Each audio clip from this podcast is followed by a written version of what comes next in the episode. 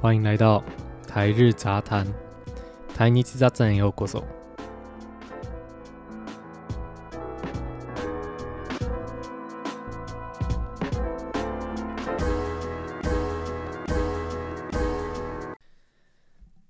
こんにちは，大家好，现在是几月几号？八月十三号，礼拜五。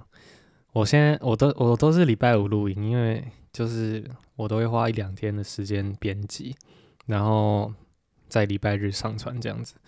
そうで今日はね8月の13日で、で僕はいつもあの金曜日に録音してまして、でまあ約2日間の間に編集して。で、日曜に、えー、っと、録音を出してる感じですね。で、今日、あの、何やりか、やりたいかっていうと、まあ、オリンピックと、あと、まあ、その台湾と日本がどれぐらいスポーツを重視してるかみたいな、まあ、そういう話題にしていきたいなと思います。对，那今天呢，主要的内容就是会是因为前阵子有奥运嘛，所以我会想讲一点奥运的事情，还有关于台湾跟日本，就是他们是如他们是多重视体育，这个多重视运动这样子。然后今天的来宾呢是六雅，那相信大家都知道六雅这个人，因为他已经上我们节目两次了。然后他因为他声音真的很好听，所以呢，呃，我相信很多人耳朵会怀孕。诶，で今日はね、诶，六雅。を招きました。で、彼はね、あの、すごい声が めっちゃいいっていう評判があるので、なんか耳、え、待って、日本ってさ、耳が、あの、妊娠するっていう？わかる意味？まあ言わなくもないけどそれ言うの結構ちょっとキモめの人たちであマジで、うん、あ台湾結構普段から使ってるっていう感じ。そうそうそう、うんじゃあまあちょ ちょっとあの亮也知らない人もいるかもしれないからちょっと簡単にあの自己紹介してください。はい。こんにちは。亮也です、えー、自己紹介ということで僕もね同じしんくんと同じで早稲田大学の、えー、政治経済学部で学んでいます。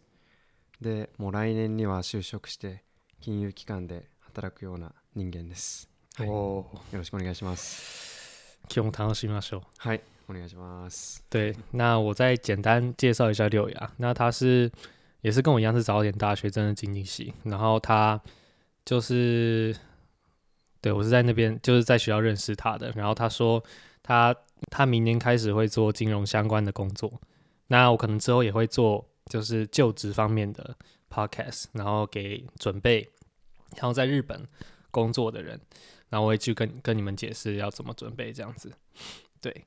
で、あの、まあ、寮はね、あの、来年から金融関連の仕事だっていうことで、うん、まあなんか台湾人が、あの、その台湾人の中で結構日本で就職したいなっていう人も結構いると思うから、うんうん、まあ、そういう人たちのためにあの、まあ、就職対策についてのポッドキャストも内容もやっていきたいなと思います。ぜひ。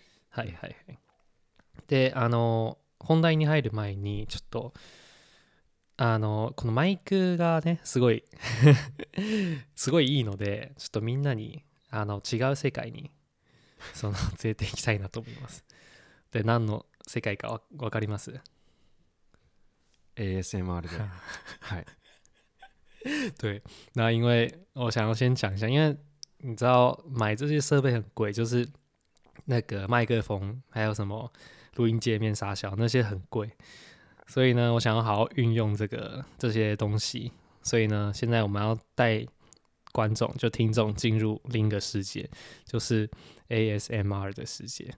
那我现在要先吃一个东西啊，大家 如果声音够不够大的话，可以调大一点。然后我想要让你们知道，这这麦克风蛮屌的。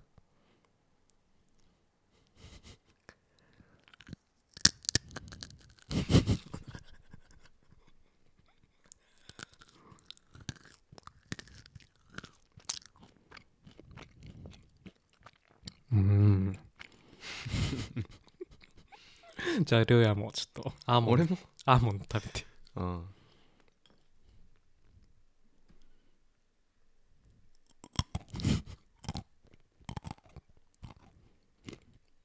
嗯，啊啊，爽吗？大家爽吗？听到这些声音，どうですか皆さん？気分良くなりましたか？皆さん耳妊娠しましたか？ではどう耳いや僕は男なんで啊，はいそっかそっか。大丈夫です OK，好，那相信大家都耳朵都怀孕了，那我们现在就开始进入到奥林匹克的，就是奥运的话题。那因为这次呢，日本他们超屌，拿超多奖牌。那台湾这次也很屌，我觉得哦，两个真的是都很厉害。然后我想要先讲一下日本 拿了二十七个金牌，然后再是十四个银牌，然后再十七个铜牌，这样总共就是五十八个奖牌。然后现在是在全国的第三名，就是总总共拿的奖牌里面，他们是第三名这样子。那台湾呢是总共十二个奖牌，然后两个金牌，四个银牌，六个铜牌，然后也是超屌。我觉得这次看奥运真的是很感动。で日本はあの今回のオリンピックでその58個のメダルを取って今世界トップ3位に入っててめちゃめちゃすごいなと思いますね。で金メダルが27個でどあ銀メダルが14個銅メダル銅メダルが17個っていう感じですね。うんうんいやーすげえな。で台湾はあの全部でえーっと12個のメダル取って今世界34位で金メダルが2個銀メダルが4個で銅メダルが6個って感じですね、うんでも台湾もすごくて今回。うん。あの歴代の中ですごいみんなのパフォーマンスがもう素晴らしくて、うん。で俺もうずっと試合見てて応援してましたね僕。まあ、こういうねオリンピックとかそのスポーツの祭典でちょっとなんか台湾と日本っていうのを考えた時にちょっと思い浮かぶのがその体育とかね部活とかそれぞれの国ってどんな感じなんだろうっていうのが結構疑問に思ったんだけど、うんうん。どうかな？嗯，那六雅刚刚说他因为这次奥运嘛，然后两两个国家都表现很好，那他就说，那他们就是各个国家对于体育的重视的程度是怎样，他就觉得很好奇这样子。そうだね。多分日本とあの日本と台湾どっちも普通にあのスポーツ重視してるなって思ってて、うんで教育の面に関したらまず体育の授授業からうんちょっと話すか。うんうんうん对那我觉得两个国家呢都是非常重视体育的国家。那我想要先从教育的方面开始讲，就是他们可能呃国小、国中、高中、大学的教育里面，他们重视体育这个课的呃态度啊，他们的那些就是重视的程度之类的。じゃあ日本でのあの、体育の授業の中でそうだねどういうどういった内容をやるの、うん。一般的に。まあ、もちろんその体力をつけるうん。っていうこととあとはなんかいろんなことに挑戦しようっていう目的があって、うんうんじゃあ具体的な内容何をやっているかっていうと、うん。まあもう本当にいろいろあって、うん。もちろんねあのマラソンとかあの幅跳びとか、うん。棒高跳びみたいなものはあるんだけど、うん。その他にもスポーツとして柔道とか、うん。剣道とかあの卓球、サッカー野球うん。バレー、バドミントン、うん。もうその他たくさんうん。やってるね。すごいね。えうん。那个他是他刚刚说，就是在日本呢，他们会重视两点，就是第一点是要提高学生的体力，那第二点是就是他们会努力去挑战各个项运动的项目，那像是他们会有柔道，然后还有哎柔道ってやるっけ？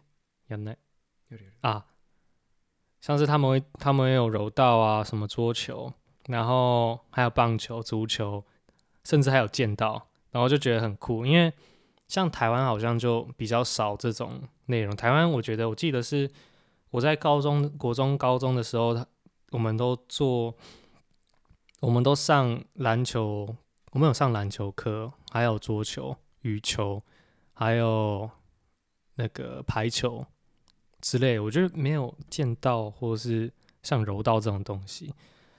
嚯嚯嚯！那我现在想问他说，那他们上柔道跟像剑道这些，他们是上哪一种内容？就是他们会上很深吗？或者是还是就是大概介绍这个運動の項目而已？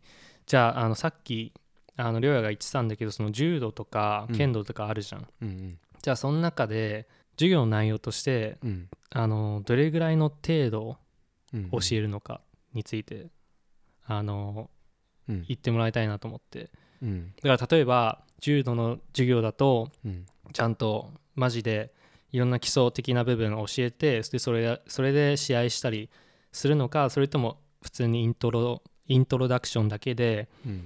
あの、まあ、やり方簡単に教えて終わらすみたいな感じなの。じゃあ剣道を例にねうん。とってお話しすると剣道って、まあ、もちろんねスポーツ、まあ、武道だからルールはありますと。うんでルールを教えます、うん。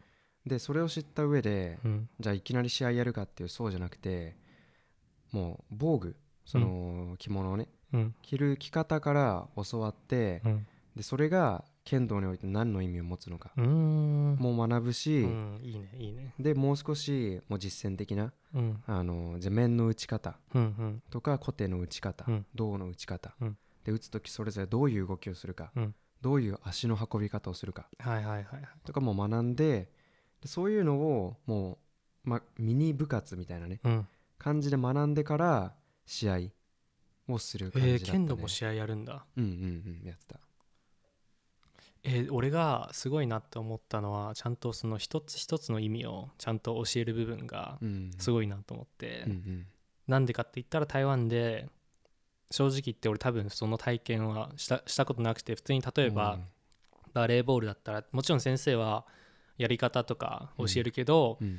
だけどこれはどういう意味を持つのかとかは教えなんか教わってなかったからうん。普通になんていうの何の気持ちを持ってなくてスポーツをやってた気がした、うんうんうんか違うね2つは。まあね嗯，我我刚刚就问他说，他们假如上柔道或者是剑道那些，就是台湾没有上的那种体育课的时候，他们是会就是教哪一种内容嘛？然后他说，以剑道来来说的话，他们首先一定会教先教动作嘛，然后他接下来说，动作以外呢，他会他还会教说这个动作的意义是什么，它的故事背景，就好比如说他们在穿防具的时候，他会说为什么要 就是穿防具，不是说保护的意思，是说穿防具的，就是故事背景是什么？他们会教到这种比较细的、细微的东西，然后可能去让就是那些学生知道说运动的精神，还有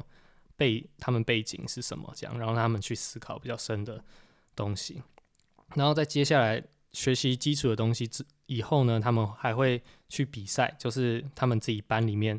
可能会老师会组队，然后去比赛，然后我就想说，连剑道他们还都会比赛，那我就觉得还还不错。うんであとなんかまあちょっと今思ったのは、うん。もしかしたらその剣道とか柔道って厳密に言えばスポーツではないのね。うん。でじゃあ何かっていうと武道。うん。で武道が何かっていうともうまあもちろんね体の鍛錬もそうだけど心の鍛錬っていうのがすごく大きな役割を持っててでそれがかなりユニークな、まあ、運動うん。ですと。だからもしかしたらその意味っうん。ていうのは先生にとっては重要だったのかもしれないね。嗨嗨嗨，なるほどなるほど。那他刚刚说，就是像柔道或是剑道这种，就是他就说这些运动就是偏向武道的运动嘛。那所谓武道，就是说就是会训练心，就是会去呃很认真的去提炼自己的心，然后去培养呃比较内心的东西，然后再去比赛，而不是就是可能打打球这种这种感觉。所以两个心态是完全不一样的。所以可能是因为这样，所以老师才会特别去注重就这方面，就是里面是比较深的部分的意背景意义这样子。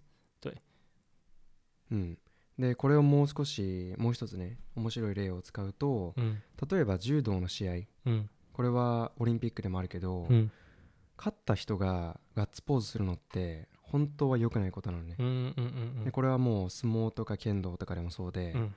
あのあんまり、まあ、勝った人がガッツポーズとかして勝利の雄たけびを上げる。っていうのは柔道とかそういう、まあ、武道うん。の心としてはあまり良くない嗯，とされている、うんっていうのが結構あるね。なるほど，嗯なるほど，なるほど。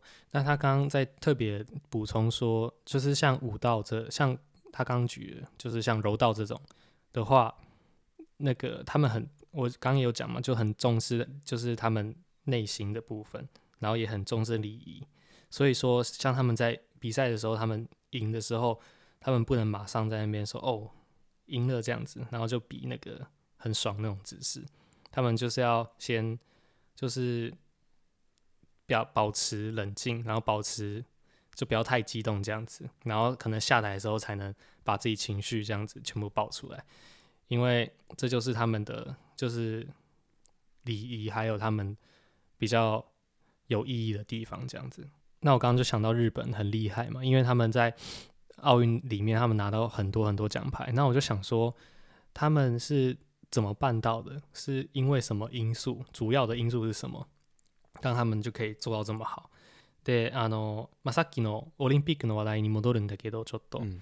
あの、日本はすごいメダルとか獲得したじゃん。うん。で、でそれの、なんていう理由っていうか、なんで、うんなんでそこまですごいのか、うん。それについてちょっとレアに聞きたいなと思って、主な理由はうん。なん、なんだと思う？うん。まあもちろん俺のね主観というか頭の中で考えたことなんだけど、うん。やっぱり大きくはあのー、まあ、政治的にね安定してて、まあ、安心してスポーツができますと。そういうのが一つあってでかつ経済的に安定しているからこそそのスポーツに必要な設備がある。例えばスイミングプール。って綺麗な水じゃないとできないしそれを作るだけの場所が必要だよね、うん。うんうんであともう一つはあの国の規模うん。が大きければ大きいほど人が多いですと、うんで人が多いと何が起こるかっていうと競争が起きるんだよね、うん。で競争が起きるともちろん、まあ、強い人が勝ってで負けた人は強い人を追い抜かそうとうん。もっと強くなろうと、うん。速くなろうと、うん。なろうとしてあのその競技の国としてのね代表の強さがもっと上に上がっていくという感じなのかなと、哦嗯，なるほどなるほ嗯ど。那他刚刚说，主要的因素可能是因为政治跟经济的关系，就是因为政治跟经济比较安定，所以他们可以呃很安心的去准备比赛，然后再加上说政府他们可以呃投资很多设备跟金钱在就是选手，就培养选手或是培养他们训练的地方或环境等等，所以呢，他们就可以有比较好的环境去准备比赛嘛。然后再加上来说，就是日本的人口就是一万啊，不是日本的人口是一亿两千万多人吧，然后所以他们竞争就是会比较激烈，所以呢，你输给别人就是会一直想，呃，变更屌嘛，所以就是可能就是因为这些原因，导致了让日本可以，呃，在奥运里面可以这么强这样子。じゃあ部活の話についてちょっと話そう。うんうんうん那その对我现在要开始讲日本的部活。那所谓部活是什么？就是像 篮球队的那个队，我不知道中文怎么讲，也不算社团吧，因为就是社团有点偏向在玩的感觉，但是部活就是比较正式在努力去运动的那种社团。对，我不知道该不该讲称称它社团，就是像篮球队啊，或是羽球队、田径队那种比较正式的那种要去比赛那种感觉的东西。那在日本部活里面呢，我想问他，就是很多他们里面的，就是他们他们里面的练习内容，还有他们去练习的时间，还有会不会做其他事等等的。那对。で、あの、まあ、日本の部活についてちょっと話したいんだけど、その、まあ、日本はすごい、なんだろう、部活をすごい重視してるわけだし、で、だから、その、実際の練習時間とか練習内容とか、で、それ以外の活動とかはどうなのかなについて話したいなと思ってて、うんうん。じゃあまず、その練習内容から、練習内容と練習時間からうん。ちょっと聞きたいなと思って、うん。じゃあ例えば高校で行くとあのそのなんだろう何部？じゃあ普通にバスケ部とかだったらどれぐらい练習してんの、对，那我现在问他说，呃，如果以高中然后篮球队来说的话，他们是练多久这样子？うん。バスケ部だとあのーまあうちのね高校の話になっちゃうんだけど、嗯おそらく嗯朝練で、まあ、12時間かな？やってで、まあ、学校の勉強をしますと、うん。授業ね、うん、で授業行ってじゃあ放課後になったらまたすぐ練習で、えー、だいたいまあ34時間はやるのかなと、嗯嗯嗯嗯嗯。でそれで、まあ、平日の分は終わりですと、でもそれでも結構長いね。なんかず総合1日総合で言うと6時間ぐらいとか5時間6時間をやってるっていう感じか。うん。よね。うんうんうん結構長いね。しかも朝そしたら朝な何時起きぐらいになるの？うんまあ6時とか5時くらいが多いんじゃない？哦多分、すごいな嗯对，那我刚问他说，就是他们篮球高中的篮球队的话，他们是练一天练多久这样？他说平日的话，就是早上上课之前练两个小时，然后中间上课嘛，然后下课之后他们就会有额外练可能三四个小时，所以总共可能是五到六个小时，所以一周就一天练这么久，然后持续一周，然后周末会从继续从早上练到晚上， 我会觉得干他们太重视运动了，就感觉以这个为生，就是除了读书之外就是运动那种感觉。对，那呃，我现在想问一下他们练习内容，じゃあその練習内容についてうんちょっと聞きたいなと思って。